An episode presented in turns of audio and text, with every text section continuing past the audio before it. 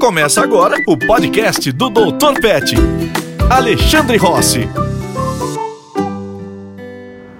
Olá, aqui é Ellen Oliveira e eu tô com ele, o próprio, Alexandre Rossi, Dr. Pet. Tudo bem, Ale? Tudo bem, Ellen. E você? Bom, também, tô bem também. Tô animada, mas tô um pouco tensa, um pouco ansiosa por causa desse tema, porque eu tenho medo da gente se emocionar aqui hoje. Ei, você não quis me contar, né? É, não quis então, contar. acho que já sei que você vai falar da estopinha, acertei? Acertou. Hoje vamos falar da adoção da estopinha. E pra começar, como surgiu a ideia de pegar uma cadelinha? Ah, eu tava passando por um momento muito difícil, né? Porque a, a, a Sofia, que era então a minha companheira e participava de tudo, eu tinha me separado e ela estava vivendo numa guarda compartilhada. E aí a gente acabou se, se desentendendo e eu acabei me afastando da, da Sofia.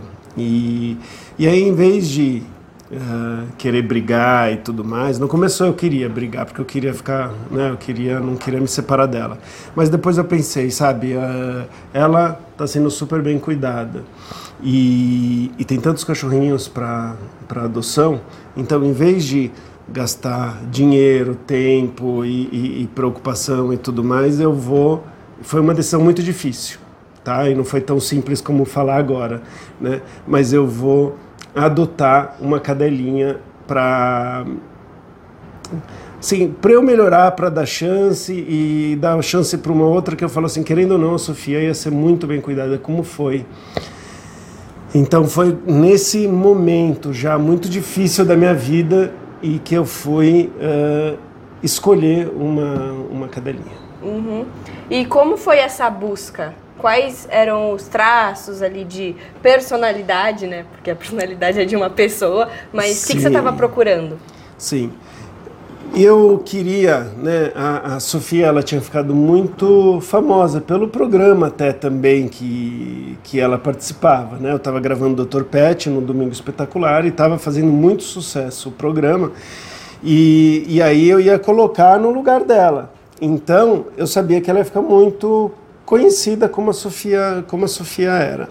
E aí o que eu queria era um cachorro que era que fosse bem vira-latinha, que já tivesse tido algum problema anterior, é, para mostrar que uma segunda chance pode dar certo e e que e que não fosse um perfil de que todo mundo adota, todo mundo quer, né? Aquele cachorro que parece de raça, como por exemplo o Bruno, né? O Bruno a gente olha é uma adoção mais fácil de conseguir.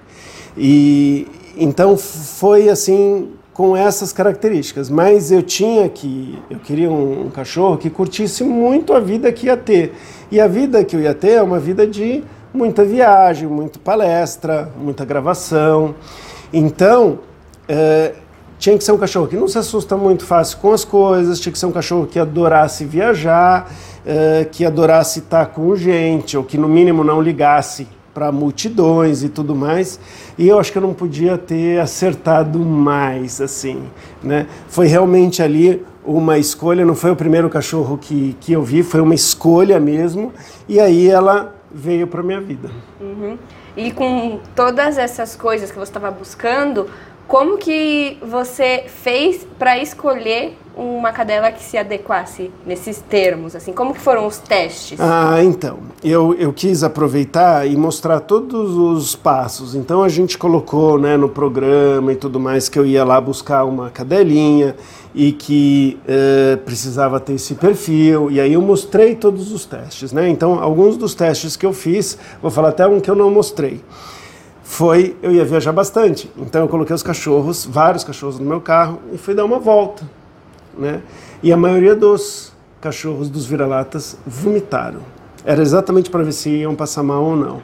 Eles vomitaram. Meu carro, você imagina vários vira-latas vomitando. A estopinha, ixi, olhando pela janela, tudo estava tudo numa boa, mas ficou tão feio o negócio que essa parte a gente nem colocou no ar, tá? Mas foi assim, é, detonou o meu carro, né? E a, e, a e, a, e a estupinha não passou mal nada, zero, né? Ela não, realmente não passava, ela não passou mal em carro, nem quando ela já estava no, uh, nos tratamentos, indo para o veterinário, tomando tomando um monte de remédio, ela não passava mal em carro.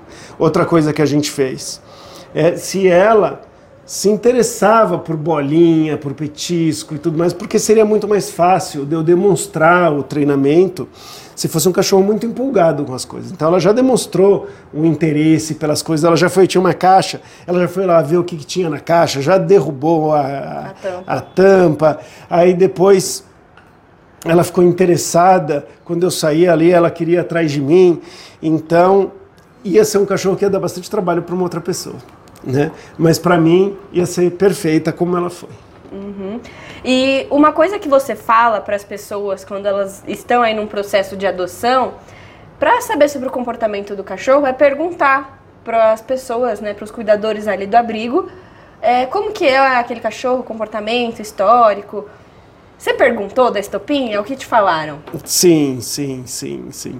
O que que, o que, que aconteceu? A gente reuniu os cachorros no abrigo é, que era da, da USP, né? E, e a estopinha, ela ficava com uma protetora que, chamava, que se chama Miriam, que inclusive está com o pai da estopinha. Ela resgatou o casal e resgatou a estopinha e uma irmãzinha. Né? O pai da estopinha e essa irmãzinha ainda estão tão vivos, estão velhinhos, mas estão vivos. E, e qual que era a preocupação da Miriam? Que a estopinha já tinha sofrido demais. Então, ela não queria, ela não conhecia é, o meu trabalho, ela não sabia quem que eu era. E, e, aí, quando eu falei que ia ser uma companheira de trabalho, que ia fazer as coisas comigo, tudo, ela falou: não, ela precisa de uma família para ser tratada como membro da família e não um cachorro para trabalho, não um cachorro com esse objetivo. E o que, que, já tinha acontecido? Ela já tinha quase morrido de sinomose, ela foi adotada e devolvida duas vezes. Então a Miriam estava super preocupada e ela falou: Olha, acho que não. E eu fiquei assim: Como não? Eu sou um cara que vai cuidar bem, eu, né? eu, eu até eu não vou falar que eu agi com arrogância, mas talvez perto disso, do tipo assim, como? Você está precisando de um lar. Você é problemática, né? A estopinha é problemática. Quer dizer, não a Miriam, a estopinha é problemática, no, no sentido de fazer muita bagunça. Sim. E, e eu ensino o cachorro, e ela vai fazer parte da minha vida e tudo mais e tal. No final eu acabei convencendo a Miriam, somos amigos. É, até hoje a gente conversa e, e se ajuda aí em, em, determinadas situações, mas, mas foi isso, ela achava que, que era um cachorro para trabalho, e eu entendo, porque quando eu tive a Sofia e a gente fez pesquisa na USP, todo mundo achava que ela ficava, todo mundo não, algumas pessoas achavam que não me acompanhava, achava que era um cachorro de experimento, que ficava numa gaiola, num laboratório, não era nada disso, vivia comigo, ia é, para USP no, no, meu carro comigo, ficava lá e voltava tal. E a, e, a, e, a, e a estopinha seria a mesma coisa. Iam ter estudos científicos, mas nada que comprometesse o bem-estar dela. Né? Uhum, né? Sim. E... Pelo contrário, na verdade, eu acho que é uma vida que muitos cachorros gostariam. E ainda ela tinha um perfil de que ia adorar isso. E era isso, ela estava na USP depois de um tempo, ela, vambora, quero, quero ver mais coisa. Ela chegava, via conhecer um lugar, pronto, tô pronta para ir pro próximo, tô pronta para ir pro, pro próximo. Ela gostava de variar as caminhas, ela adorava de experimentar, ela não gostava da rotina toda igualzinha, ela não gostava. e você comentou aí, né, que ela foi devolvida duas vezes e que você pegou ela já um pouco mais grandinha. Sabe quanto tempo mais ou menos ela sim, tinha? Sim, sim. Ela era grandinha, mas era jovem ainda. Eu, ela devia ter. É, era menos de um ano, mas era próximo a um ano provavelmente uns 10 meses, por Isso. aí. E essa já é uma idade difícil, né? Para os cachorros serem adotados. Já é uma idade difícil. O que, que acontece? O cachorro ele tem. Não deveria, tá? Eu vou falar isso, mas é como se fosse um prazo de validade em relação à facilidade de, de adoção. Então é, um, é, uma, é uma preocupação muito grande com algumas ONGs, porque eles ficam irresistíveis quando eles têm uma determinada idade, porque eles parecem meio que uns ursinhos, eles são, são mais, muitas vezes, mais desinibidos, eles são mais brincalhões, dão mais trabalho também. Mas eles têm a, a mais ou menos de dois, dois meses, por volta de dois meses, é uma idade que eles fizeram pesquisas e viram que é uma idade irresistível. Tem até uma teoria em torno disso. Por que, que eles seriam tão irresistíveis para a gente? Justamente com essa idade. E, e conforme vai dando 3, 4, 5, 6, 7, vai se afastando dessa idade que o ser humano quase que não resiste a esses filhotes. Então já começa a ficar mais difícil.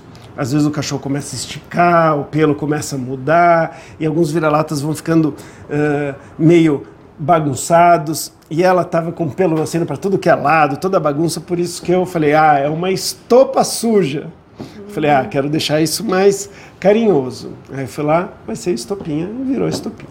Era como essa aqui, mas com pelo tudo para tudo, tudo que é lado. Tudo torto, né? É pelo branco, né? Nascendo, pelo preto, marrom. Aí tinha uma juba branca aqui em cima. Uma juba branca, sim. que aí ela aparecia, depois ela sumia, é. né? Era, ela era mutante. Sim. E você contou aí da história do teste do carro, né? Que eu não sabia também. Mas nesse dia da adoção, teve mais alguma história curiosa? Como que foi? Olha, teve um momento que eu fiquei muito emocionado, até pela toda a história que estava acontecendo. E, e aí eu, num determinado momento ali que eu escolhi né, ela, é como se eu estivesse falando ali para ela, né? Tava falando para a câmera também, mas eu não aguentei e me emocionei, chorei, né? Na hora que eu falei que ela ia uh, ser cuidada por mim até o final da vida dela. É, tem que entender que naquele contexto, né, eu não pude cuidar até o final da vida da Sofia. Então, para mim, foi assim: essa aqui eu vou ficar até o finalzinho da vida, né? É, independentemente do que aconteça, eu vou lutar. Tem que entender que eu, eu, eu abri a mão de uma luta ali por toda uma circunstância especial, mas com ela eu queria assim ficar tranquilo de que eu já tinha tomado a decisão naquele momento, né? E aí eu me é, eu me emocionei e, e claro, né, para o programa, o diretor tudo adora quando a gente emociona, então esse pedaço ia estar tá presente na, na, na edição. E, e teve, depois foi muito gostoso, na verdade, porque eu pude cuidar dela até o finalzinho da vida dela e, e ter tido essa imagem para eu poder ah, para poder saber que eu fiz ali o que o que eu prometi para quase que foi quase um contrato social, porque quando vai né, para a TV, independentemente de ter ido ou não, eu ia cuidar dela, mas é, foi muito bacana assim ter tido esses registros durante a vida dela, né? É uma coisa que a gente espera que quem adote um cachorro cuide dele até o final da vida dele, mesmo quando estiver doente ou quando estiver velhinho, é, porque infelizmente alguns cachorros nessa fase eles são abandonados também. Uhum, sim, é, eu convivi com a Estopinha por dois anos, né? E já no fim da vida dela e eu pude perceber muito bem o tanto que você realmente cuidou, se adaptava toda a casa, a gente tomava cuidado com ela, não era qualquer pessoa que você deixava pegar no colo, então era um cuidado assim bem carinhoso, é, pensando no bem-estar dela, nela sentir dor. É, no finalzinho, quando ela ficou doente, eu lembro que você colocou os tapetes mais próximo do, do tapete higiênico, né, para ela não ficar escorregando no chão. É, quando eu cheguei também, é, ela ainda estava super bem, super ativa, mas você fez o tratamento é, para o piso ficar mais grosso também para não derrapar. Então você foi fazendo assim coisas ao longo de toda a vida. E quando eu era menor, é, eu assistia pela TV. E eu lembro, assim, eu via a estopinha passeando com você no carro, na janela do carro, assim. Eu falava, meu, essa cachorrinha curte a vida. Então, quando eu conheci a estopinha é. também, foi, foi uma realização, assim. E aí eu percebi que realmente ela gostava de curtir a vida, ela gostava de viajar. É, você mandava, quando você ia viajar com ela, mandava vídeo de bastidores pra gente editar, pra gente postar. E eu falava, meu Deus, olha essa diversão, né? Você sempre falava, ai, acho que agora vai ser a última viagem. E aí você voltava, não, gente, não, Não vou aposentar ser, a né? estopinha. Vai continuar viajando enquanto ela puder. Então, até assim, uns 15 dias antes dela ficar bem debilitada, é, ela tava saindo, a gente foi na feira, né, na Pet South America, deu um show, todo mundo queria tirar foto com ela. Então, E tinha energia de um filhote, né? Ela tinha energia de um filhote, era, era, era é, impressionante. Ah, obrigado, Ellen, de me lembrar esse, todos esses cuidados que eu tive com ela, porque é, putz, foi, um, foi uma coisa tão intensa assim para mim que parece que o mundo parou. Quando ela ficou doente, a, a impressão, e, e para Ana também, né? É, a gente conversando depois, é como o mundo tivesse parado. A gente não sabe o que estava rolando com o mundo de notícia nem nada. Era pegar ela, colocar no carro, ir para o hospital, torcer para ela não ter que ficar Internada. internada. E, e tomando todas aquelas decisões super difíceis, né? De vai para cá o tratamento, vai para lá, ou como, como que faz, quanto que ela tá, tá, tá sofrendo, quanto mais de de opioides, né? Assim, tipo de, sim. de medicamento para dor e tal, e ela vai se sentir melhor, mas vai atacar o vai atacar o intestino. Isso nossa, foi, foi assim muito, muito, muito É difícil. desgastante. É, e o que, enquanto eu estava com ela, ainda eu ficava assim um pouco melhor, mas os dias que ela ficou internada, para mim foram assim, putz, horríveis, horríveis. Eh, eu sabia que ela estava sendo muito, muito bem cuidada lá, mas eu acho que assim, quando o cachorro realmente não precisa ficar internado, ele deveria estar ali com a gente, porque é a casa, é o jeito e tudo mais e tal. Ela então ficou quando ela realmente precisava ficar internada. Mas foi muito isso foi realmente assim muito difícil para mim, né? E eu e eu em um determinado momento, olha, esses cuidados que são indispensáveis, como eu sou médico veterinário também, eu vou poder dar esse conforto da, da casa para ela, né? E aí assim ela acabou é, morrendo.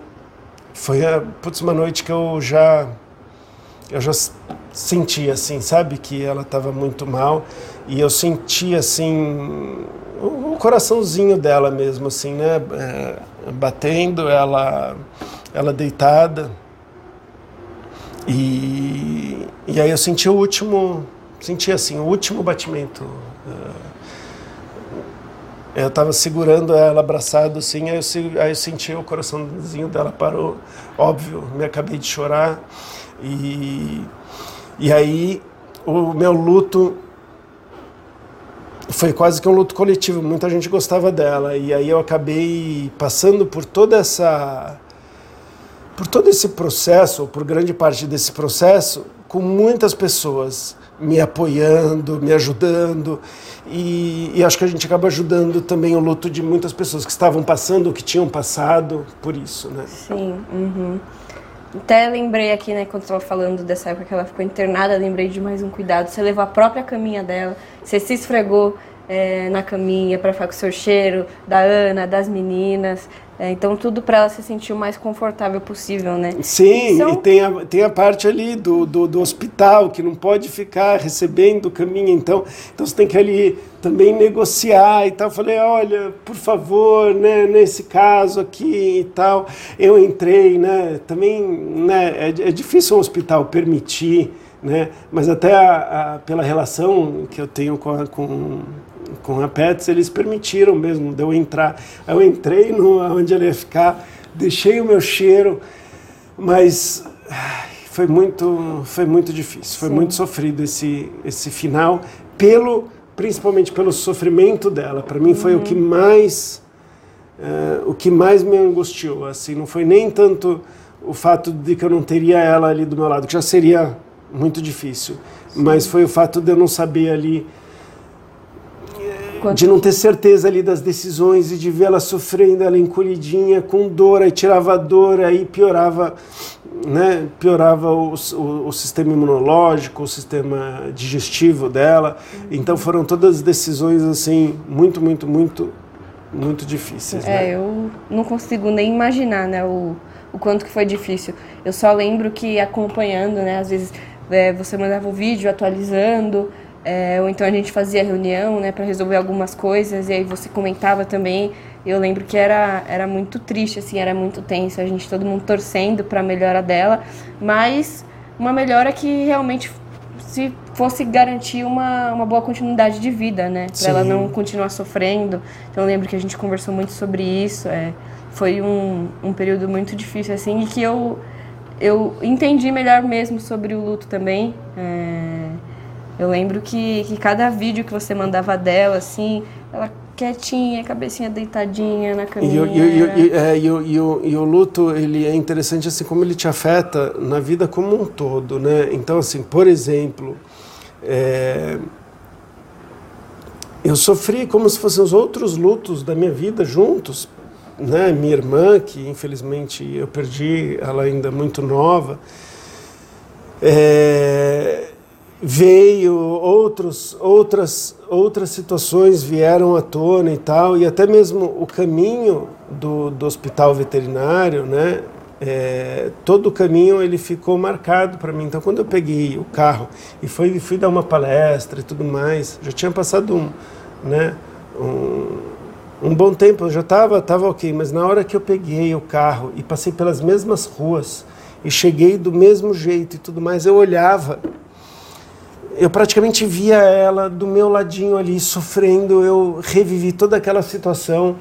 E, e aí depois, assim que eu cheguei para a palestra, né, o pessoal viu que eu estava mal e eles falaram, nossa, a gente lembrou disso na hora que convidamos né, para a palestra, a gente ficou até meio assim, eu falei, não gente, eu quero, eu quero passar por esse caminho outras vezes, eu quero digerir todo esse sentimento mas ele vai ele vai meio que impregnando em algumas coisas, ele vai e e é impressionante como eu acho que respeitar o luto e sofrer e ter o apoio das pessoas e poder rir um dia, chorar no outro, ou às vezes as duas coisas juntas, ter a liberdade de você poder passar pelo luto do seu jeito, fez muito bem para mim, que hoje eu consigo falar dela é,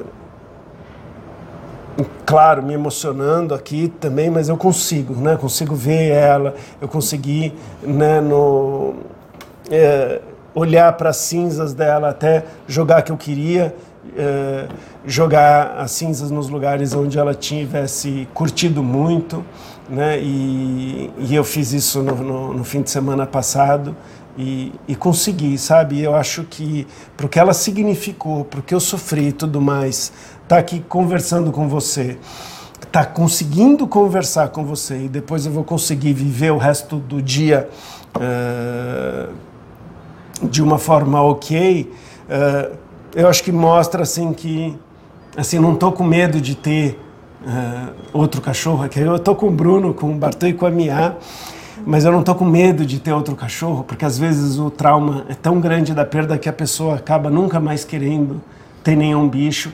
E isso, graças a Deus, não aconteceu, não aconteceu comigo. Né? Eu sou muito feliz por tudo que eu vivi, dei a melhor vida que eu podia dar diante dali das minhas circunstâncias e tudo mais.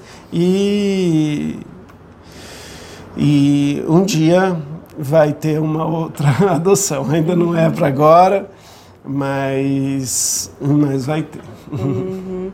Sim, é, eu tenho certeza que ela teve uma vida assim sensacional e ela foi muito importante na minha vida também. E agora queria voltar um pouquinho para a história da adoção, né? É, pra gente comentar como foi a adaptação dela em casa. Era uma época que você morava sozinho? Eu uma história de mochila? É, o que, é, que era? Eu tinha me separado e aí eu estava com a vida meio toda desestruturada, né? E, e aí eu morava, num, como a gente tinha combinado que à noite passaria com minha ex durante o dia comigo, eu acabei... Isso a Sofia. Isso a Sofia. É, eu fui morar num, num flat, né? E aí eu estava morando num flat. E, e aí quando eu adotei a, a estopinha, eu levei ela pro, pro flat, mas não não podia levar ela pro flat porque o flat não, não aceitava cachorro. E, só que eu estava completamente bagunçado da cabeça naquele momento, né? É, porque eu adotei ela porque eu, né, eu não estava podendo ficar com a Sofia, então eu adotei a, a, a estopinha. E aí eu cheguei, putz, eu tô morando num lugar que não pode cachorro, e agora? Vou, vou, procurar outro lugar, mas às vezes você não consegue assinar contrato, ver tudo. Então, as primeiras vezes eu fiz coisa errada. E eu pus um pano em cima dela. Desculpa para o pessoal do flat, mas eu burlei essa regra. Então, eu acabei entrando com ela assim como se fosse um, um, um embrulho, algumas vezes. E cheguei e ficava com ela no, no quarto e saía com no embrulho de novo até, até escolher outra casa. Fiz isso relativamente rápido, mas passou por umas situações bem esquisitas, né? Uma, uma das vezes, por exemplo, eu estava na recepção e acho que agora tudo bem deu contato, já faz bastante tempo, não queria prejudicar ninguém ali da recepção também, mas aí eu falei, eu, eu com embrulho, peguei a minha chave, conversei, peguei a correspondência, não lembro exatamente, e aí eu indo pro elevador, eu vejo o embrulho com o rabo e o rabo dela era muito animada. Então o rabo dela tu, batendo. Eu falei, nossa, quem que eu acho que eu estou enganando, né? Então foi essa foi muito muito louca. E a outra vez ela latia muito, né? E então eu ela não podia latir, né? Cachorros que moram em apartamento e apartamentos pequenos, infelizmente, quando latem, acabam muitas vezes incomodando os vizinhos quando o cachorro late muito. E no caso de lá era, era, era, era proibido. E aí ela latiu, acho que o é, interfonário foram lá ver. E, e aí eu estava uh, eu estava tentando acostumar ela com todos os sons que ela estava ouvindo para ela não latir, né? Então uh, gravações, então eu estava fazendo gravações e, e, e, tocando e cada vez mais alto para ela não latir, recompensando e tudo mais. E justamente nessa hora a toca, toca a campainha e vão lá verificar o que, que foram aqueles latidos. E aí eu estava produzindo esses vários sons. Então tinha som de sirene, som de tempestade, gente batendo a porta, cachorro latindo, tudo isso no vídeo. Aí quando eu, eu abri a porta, o cara olhou ele viu uh, as imagens, os vários sons e falou: Desculpa. Foi um equívoco. Ai, Fechou a porta.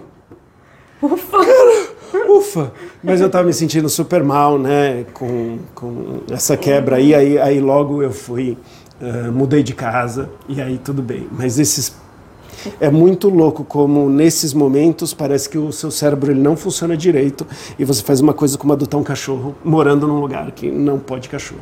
Né? Sim.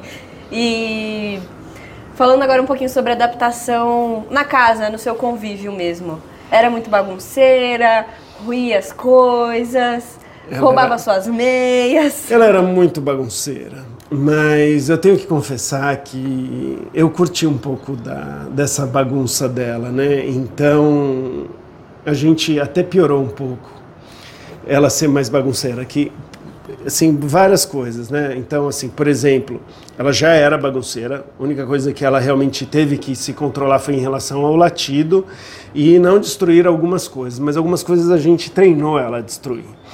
E então vinha presentes, vinham coisas, então vamos lá, estopinha. E aí a gente sempre abria os presentes juntos. Todos os unboxings que a gente fazia, ela ela ajudava. Então ela rasgava e a gente gravava e a gente recompensava ela, batia palma, fazia na festa. É, fazia festa. Na adoção do do Bartô, o Bartô também estava numa caixa por pouquíssimo tempo, ela ajudou e aí, minhazinha, veio visitar a gente? É. Essa aqui também adora aparecer, você sabe, né? É impressionante. Uhum. Né, minha? Vai ficar de, de costas para a câmera? Né? Mas ela tem que dar um jeito de ficar aqui, né? Sim. né? E então, eh, isso foi um jeito que a gente deixou ela mais bagunceira. Outro jeito que a gente deixou ela mais bagunceira é através do enriquecimento ambiental. Eu entendi que enriquecimento ambiental, para quem não sabe, é você criar condições para o cachorro, geralmente o alimentar, isso é mais difícil para ele conseguir uh, se alimentar. Então ele acaba passando mais tempo do dia se virando para conseguir as coisas. E, e, aí o Glenn, que era o estagiário da vez, que a gente sempre aproveitava uh, os estagiários para aprenderem com ela, ele trazia muitas coisas recicladas, então coisas que ele achava no lixo tal, e, e aí colocava comida dentro e deixava cada vez mais difícil para ela. Então ela foi ficando especialista em abrir absolutamente tudo. Tudo, tudo. Então assim, ah, tem um pote, isso a gente não ensinou, mas ela dava um jeito. Tem um pote de vidro com comida dentro. Ela vai pegar o pote de vidro, vai jogar, vai quebrar. Ela vai comer só a comida que estava lá. Tem um, um pote que só criança quer dizer, só adulto consegue abrir, porque você tem que apertar e tudo mais. Ela conseguia tirar. Ela tirava tampa, abria zíper de mochila. Ela fazia né, tudo. Uma vez eu deixei uma, uma camisa minha com um petisco dentro no bolso. Hum. Tava ali no, no meu guarda-roupa, que é alto, tudo pendurado. Ela foi tirando todas as camisas, até conseguir tirar a camisa que tinha o petisco dentro. Então, a gente. Putz, a gente acabou estimulando muito a bagunça, muito essa destruição, uh, muito a espontaneidade dela. Então, assim, por um lado ela é super treinada, por outro lado ela era super espontânea. Por exemplo, toda vez que vinha um estagiário novo, nossa, o estagiário ficava morrendo de vergonha porque ela fazia de gato sapato. A pessoa vai lá, senta, deita, ela conseguia dar volta. Quando via o cara procurando, ela escondidinha atrás do cara comendo todos os petiscos que estavam na pochete. E, e, a gente falava, ó, oh, ela vai te roubar, ela. a gente falava tudo, mas não ela tinha jeito. Ela vai abrir sua mochila. Ela vai abrir sua mochila, vai. Vai fica preparado. Não, entendi e tal. Aí todo mundo já falava, aí a pessoa já vinha aqui tensa. É estopim, um cachorro super famoso e tal. E aí foi tudo bem. Ela me roubou pela terceira vez. A pessoa, meu Deus, né? será que eu vou ser aprovado para entrar na Cão Cidadão, né? Eu falava, ela provavelmente vai ser o cachorro mais malandro que você vai conhecer em toda a sua carreira. E é ótimo que você está sendo roubado pela estopinha, porque aí você vai ficar... aprender, vai ficar esperto. Vai ficar né? esperto e não vai passar por isso no futuro. Olha aqui, ó, a Mia já se posicionou. Sim. Ela é. Só tá chegou assim, ah, agora vocês estão terminando a conversa, então eu vou ficar aqui e daqui a pouco vocês saem, a câmera vai ser toda minha. Toda dela. Sim. Típico, né? Minhazinha. Uhum. Foi até um milagre que quando a gente sentou aqui, antes da gente sentar, na verdade, ela não veio. Não estava sentada aqui na nossa cadeira, porque ela Sim. vê a gente, assim, é muito louco. Ela vê a gente arrumando o cenário e tudo mais, ela vai para frente do cenário, frente da câmera. Sim. Então é isso aí. Tchau com a Mia no meu canto direito e com um bonequinho da estopinha no meu canto esquerdo. Sim. Obrigado, Ellen. Obrigada.